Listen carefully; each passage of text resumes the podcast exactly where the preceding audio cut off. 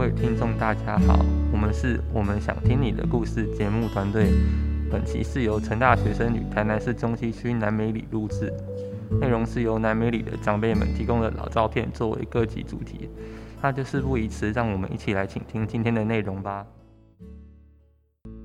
今天我们要谈论的主题是看见长辈的能力。年轻的我，很荣幸邀请到了南美里的徐妈妈。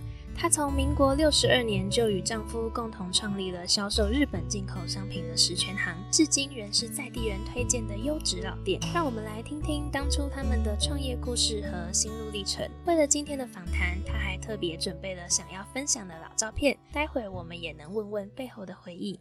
好，那首先欢迎徐妈妈。你好，啊，各位同学，大家好。好，我想先请问您那时候怎么会创立这样的一间店呢？创立这一间十钱行，这是一种不是在计划中的情形所创立的。因为老板从先前在从事的是从日本时代继承下来的老店，创立这间店呢，当然呃刚开始是因为那个时候因为年轻，但是因为资历比他的年龄还要超过啊。因为他从国中毕业以后就开始在呃生意界，在所以他认识的上面的啊贸易公司老板呢就非常多，也鼓励他自己出来营业，呃在啊这个资金上的啊呃运用呢会跟我们帮忙，不会有压力，所以鼓起了我们勇气，开启了这一家十全行，客户也是非常的踊跃与支持。原来如此，那你认为要把生意经营好，需要具备什么样的能力呢？做生意真的是不这么简单。我先生是因为经过从小十几岁，经过老长辈，那个长辈如果现在还在的话，都是一百多岁了，目前都不在。经过他们的啊训练、口述经验，然后当然一方面就是我先生他能够接受，他有兴趣，所以他听得起来，他记忆起来了，所以对他。后来的经营是一个非常大的帮助。做生意也要有一点天生的本分，就是他会很会说话，嗯，口语好，笑容好，哈，对客户的应对，尤其他语言能力也学的自己去学的进步，日语方面啊，当然台湾我们不本身的那不用讲了哈，因为当时进口的日本货就是最需要就是日本语的沟通。那因为我们有没有请店员，就是靠我们自己在店里面直接对客户的对话，那么他们能够尤其老一辈的人能够听到日本话，前他也许说日本叫他们很惊讶，怎么会讲日本话的店？所以越说到客户老一辈的人，他喜欢买回去，然后就这样叫叫子女继续来我们店里再光顾，所以我们的客户是非常稳定的。那想请问一下，在过程中有遇到什么挫折或是后悔的事吗？挫折是应该讲是没有什么挫折，后悔的是就因为生意的忙碌，生了三个小孩子，几乎都是小小孩子没有童年，他们去玩，倒是因为在家里卖的这个食品呢，到他们来讲的话，他们觉得哦。把人假不掉，我能假掉你崩溃，这是他们觉得非常高兴的事情。那就是因为我们年轻做生意赚钱要紧，所以对小孩子的娱乐那些我们就不注重了。所以，我们思轩行在大泰人社的讲是著名的，一年三百六十五天无休的一间思轩行。所以呢，小孩子几乎都没有机会带他吃，就是只好我们还有一个好的邻居啊，他们有休假，那么带他啊去玩玩。所以这张难得带孩子出游的照片，对您来说才特别有意义吧？可以和我们说说背后的故事吗？背后的故事就是有一次，因为小孩子几乎都是靠好朋友那些带我们带出去，他他们一起同乐，我们没有办法一起参与。有一次，一个也是好朋友，他们啊小舅就说：“哎，我们哪里一个团体有办要去日月潭玩，你要不要去呀？”就一天而已，来回就经过和先生研究讨论。哎，先生说可以，那我就很高兴。那时候哦，只有生老大、老二、老三还没有出世，那我就趁这个机会，就跟朋友一起坐游览车到日月潭玩。小孩子其实那时候是还是要幼稚园，我不知道他们的回忆记忆什么样。但是我记得外面看了一片的那个绿油油那个水，那真的真的是，因为我从大学毕业以后多进，然后就是一直就是进入就是家里有做事业，其实就很没有外出游玩。玩的机会。我不是很重视要去去头玩的那个人，就就是所以我就觉得这种出游的话，对小孩子来讲，我觉得应该或他们有机遇，下面给他们看，他们应该会知道。对我来讲呢，也是非常好的一个回忆，有这个机会能够回馈他们，带他们去玩玩。真是相当美好的回忆呢。那最后想请问一下徐妈妈，有没有什么话想要鼓励二十岁的我们？你们这一年代的人以后，除了学历要好，行为要好，工作以后真的要找到自己有兴趣的工作，但是不要一次没有成功你就放弃。像我们做生意一样，我们曾经是是因为在别的地点先开不好，但是我们移的地点，我们在经营的时候，我们在认真，那个就是会有机会。所以你们这一年代的话，还是一样，不能放弃你们的兴趣。当然能够照着你们的兴趣去经营你们的或者事业工作的话，那是最理想的。没有办法的话，也是可以在。从头在工作中去磨练出、培养出另外一种兴趣，再创造一种不一样的工作性质。这个是你们这这年代的人发财的社社会啊，会吸引你们，会分散那种耐力。我觉得你们应该要培养你们的耐心、耐力，要有坚持下去的力量。这样子，非常感谢徐妈妈精彩的回答。那我们也好奇，听完长辈的回复后，同学们的想法。接下来，请一位同学来跟我们做一下反馈。听完徐妈妈的分享，我觉得她是一位有规划、有远见的女强人。年轻时幸运的在对的时机找到合适的商机，并愿意努力打拼，才能成就现在全家人安稳自在的生活，实在令我崇拜呀！我想，在许多老一辈成功人士光鲜亮丽的背后，也总有我们意想不到的辛酸吧。她因工作忙碌，无法陪伴孩子的无奈。也让我更加理解父母的辛劳与付出。我们都应该心怀改进，并珍惜每一次和家人相处的宝贵时光。好，谢谢这位同学的反馈。那我们的访谈在这边告一段落。非常感谢徐妈妈拨空参与。那透过这次的对话，相信听众也对家庭关系的互动有了更多不同角度的认识。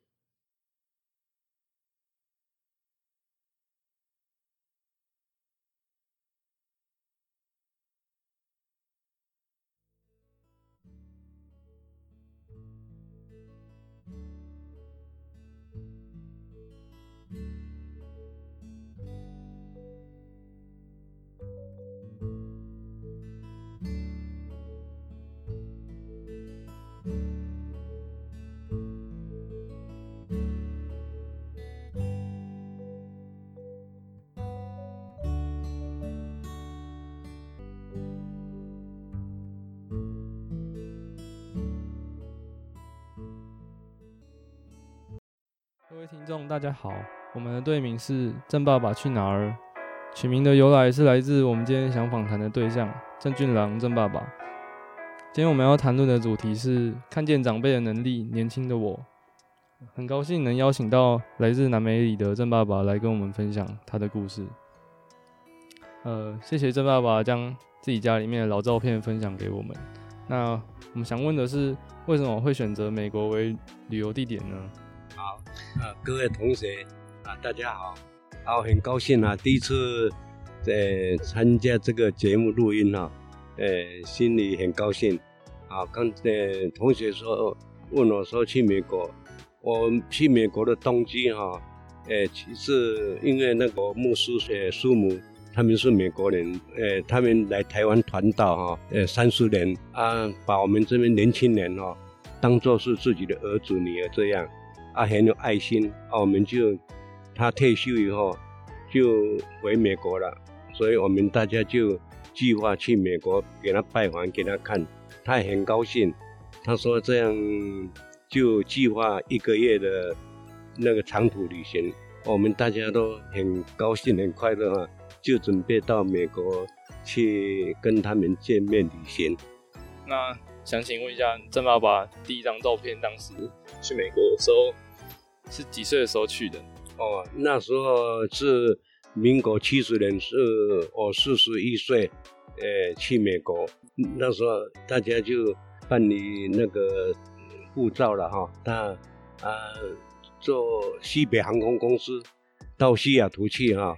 哦，下飞机就觉得那边空气很好，西雅图真的很好，树木很多了。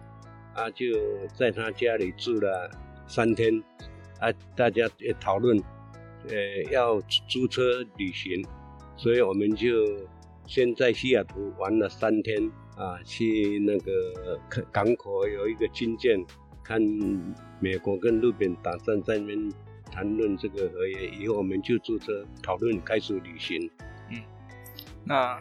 呃，我接下来想想问的是，就是你们当时有特别规划行程吗？还是就自由行一路玩下去？呃，本来就有讲好，没有电话联络，就是要要进自由行，就家庭美国家庭度假旅行的方式。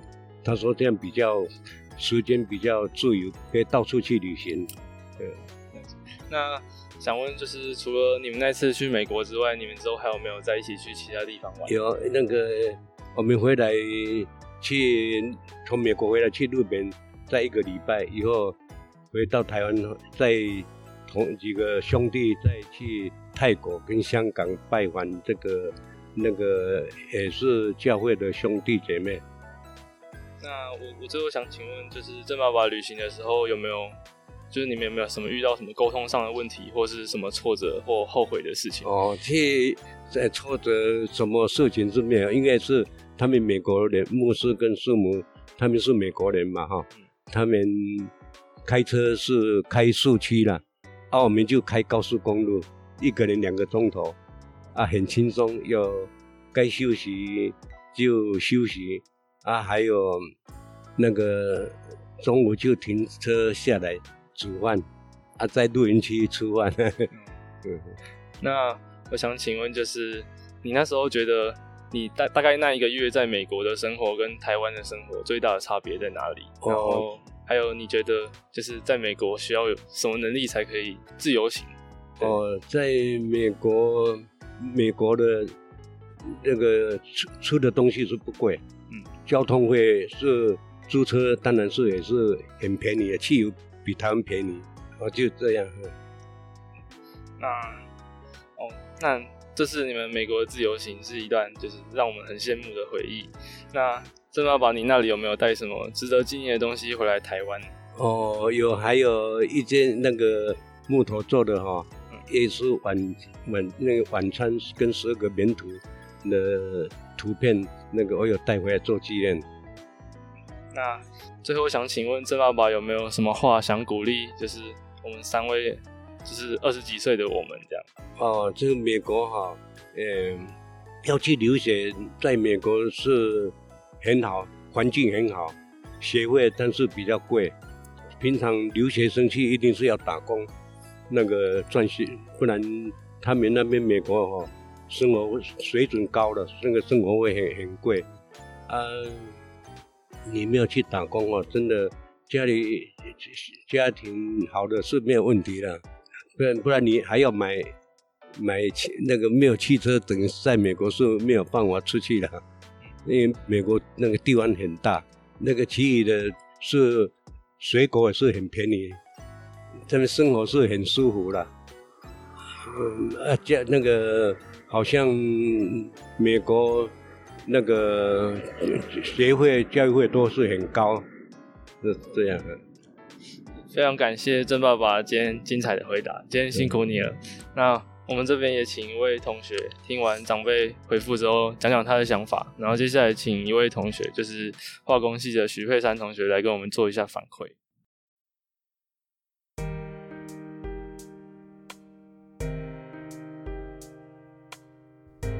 嗯，大家好，我是化工系的许佩珊。然后很感谢郑爸爸接受我们的访问，透过问答跟我们分享过去的经历，进行世代的经验交流。每一段的小故事都包含着郑爸的人生智慧与社会历练。看着照片加上郑爸爸的声音导览，我们就像坐乘坐时光机一样，跟着郑爸爸回到记忆的隧道里，回到当时的场景，很新奇也很震撼。新奇的是。大部分的经验我都不曾拥有过。震撼的是，郑爸爸他们去国外游历的无所畏惧。另外，我很喜欢郑爸爸分享时自信又开心的神情，会让人不由自主的着迷。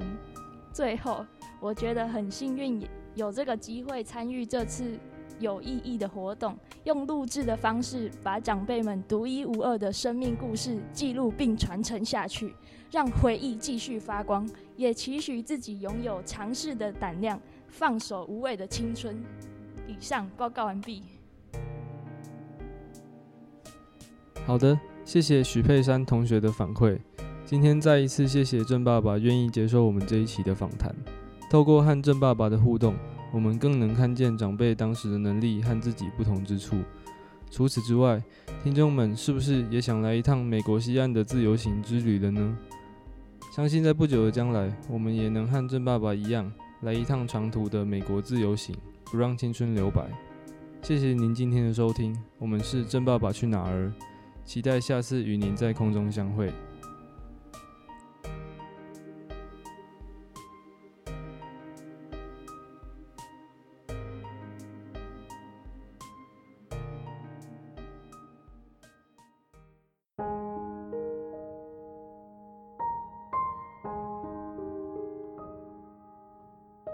各位听众，大家好，我是今天的主持人叶怡珍。今日很高兴邀请到南美里志工队的志工邓素华姐姐。素华姐平时积极参与社区活动之余，对于做菜也十分的有研究。而在这次采访前，她也提供了她自制的料理食谱及做菜的照片，提供给我们做分享。那现在就让我们来欢迎素华姐来一起分享她的故事。素华姐您好，喂医生你好，您好，今天很高兴可以邀请您来分享您的故事。那呃，我们看到素华姐精心准备的一些食谱，真的觉得您在生活上非常的用心的在过生活，过得非常的精致。那也想请问素华姐，您是何时对做料理这件事产生兴趣的呢？嗯，结婚之后有小孩，是，然后呃，总是想说妈妈能做一些让小孩子引起兴趣的食物，是，嗯，对，哦，是，所以就是婚后慢慢的开始有在学习这样子。诶，刚开始也没时间，然后就是这一次朋友的那个机缘下，就是介绍说，哎，那个观光协会有在考。在教人家做，呃，有那个餐饮这餐饮教餐饮这部分，嗯，然后他就朋友就要我一起去考中餐证照，是，就是慢慢这样子有一个对做这料理有慢慢产生兴趣这样，对对，是是，对，素华姐回答到我们下一个问题就是，哎，在我们这么多的，因为我们看到素华姐的食谱中有非常许多专业的料理，像是什么。德国猪脚啊、布袋鸡啊，这种各式各样的美食。对，那素华姐刚刚也提到说，您您是有去呃台南的观光协会去上课嘛？嗯，这样子。对对。那您的话，就是因为朋友的介绍这样子。因为他那个朋友就跟是跟我讲说，那个呃，你去那个那边的他那个餐饮，他也很多多元化。那最基本是说，有可以考证照。是，好考那个丙课可以诶考丙级证照。那丙级证照里面，它的叫做那个菜色也是在我们生活上可以，也是很生活化。对，就不会做一些太难的。对对，很生活化。那你平常假如说你想煮，你在家里你想煮什么，你你学过的话就可以拿出来应用啊。对家人也不会说每天都吃一样的菜。嗯。哦，就是每天他一次去四到五道菜。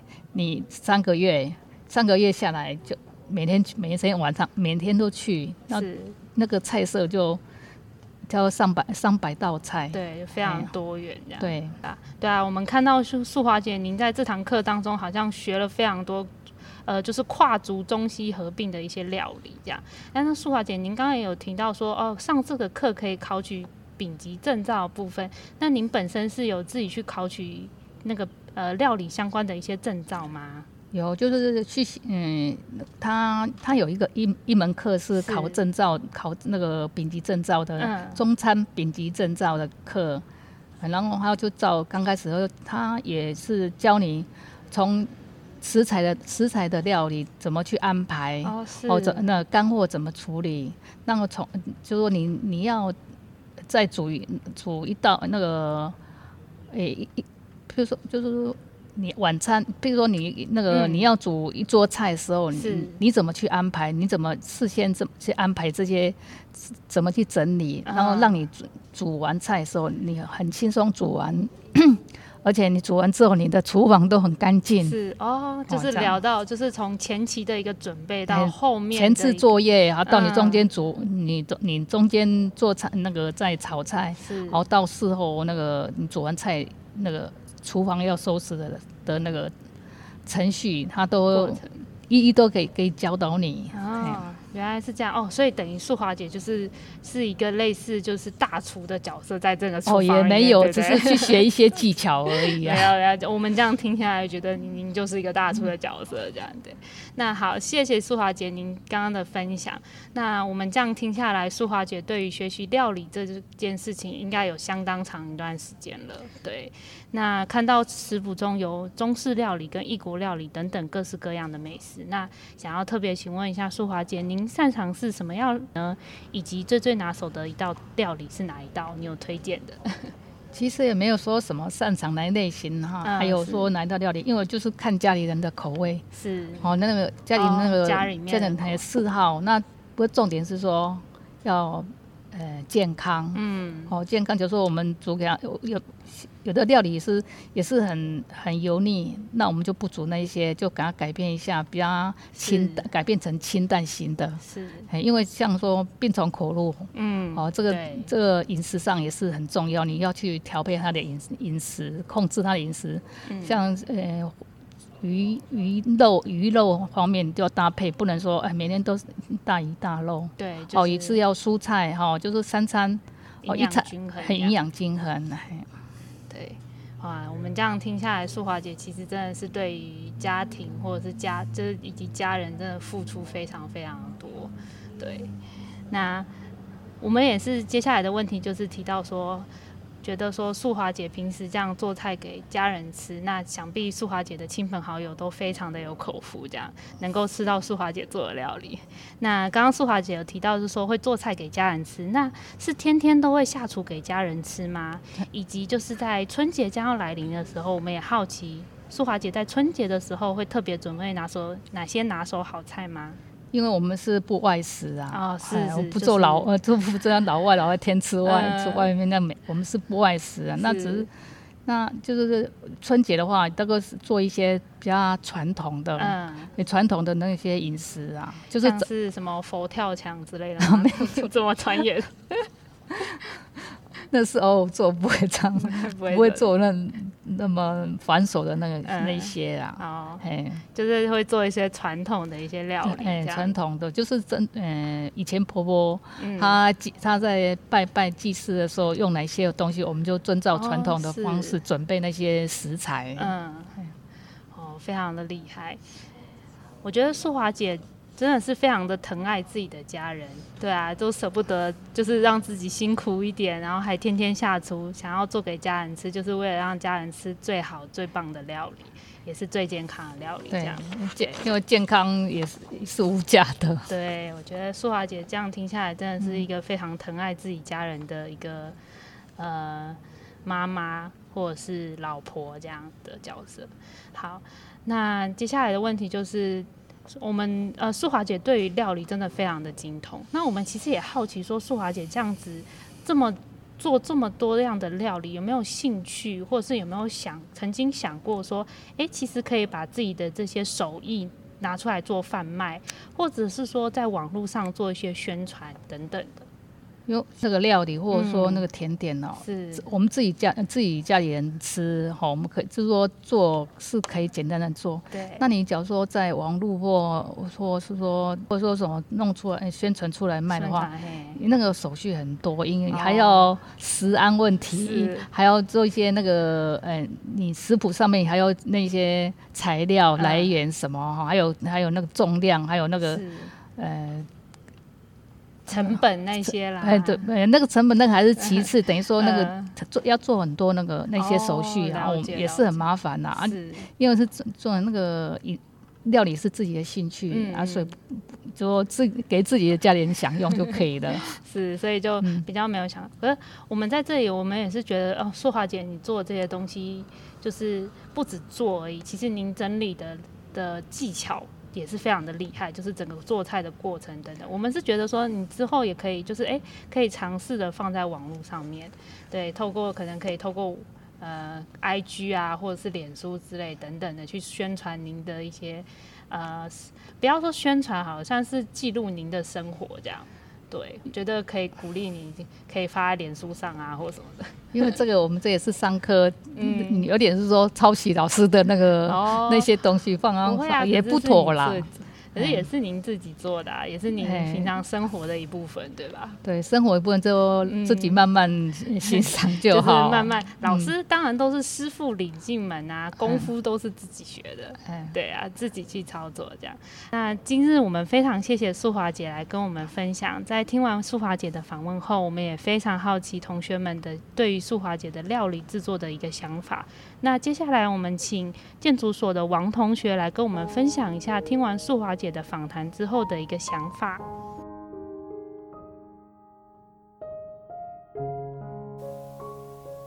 Hello，大家好，我是宣竹。那今天素华姐她其实在访谈前，她就先准备了自己做的甜点给同学们吃。那那个包装盒就像是外面店家卖的，真的是很专业。在今天一开始我还以为是有人特别订了餐盒，因为之前素华姐都很客气，她都说没什么，很简单。但是其实亲眼看到之后，真的是很不简单。那她还有准备好几本自己去上课做的食谱的笔记跟我们分享，那里面各国料理都有，而且封面的设计就像是餐厅的菜单一样，就是当他的孩子真的是很幸福，就是你晚上回家，你可以拿着那一本食谱，就在它的封面可以点菜，就是哎、我今天要吃什么，就在家就可以吃到各国的料理。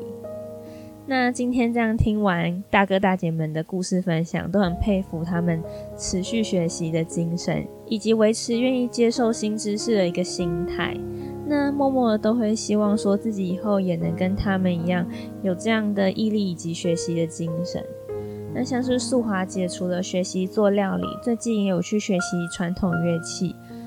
而上半集的受访者郑爸爸，他也会修图，还会排版，也会使用影片的剪辑软体，就是让最近才开始去接触学习影片剪辑软体的我很佩服。那最后真的很谢谢南美里的各位，能够在南美里认识这样一群可爱的志工大哥大姐们，还有里长，真的很开心。很谢谢各位大哥大姐接受我们的采访。好，那今天节目就先到这里。今天是我们南美好美的第一季，我们想听你说故事的最后一集。那谢谢大家的收听，我们之后空中再相见。今天的故事就分享到这边，谢谢所有参与的阿公阿妈还有各位同学，让大家能够听到这么多有趣的故事。最后也谢谢聆听故事的各位，那我们下次再相见，拜拜。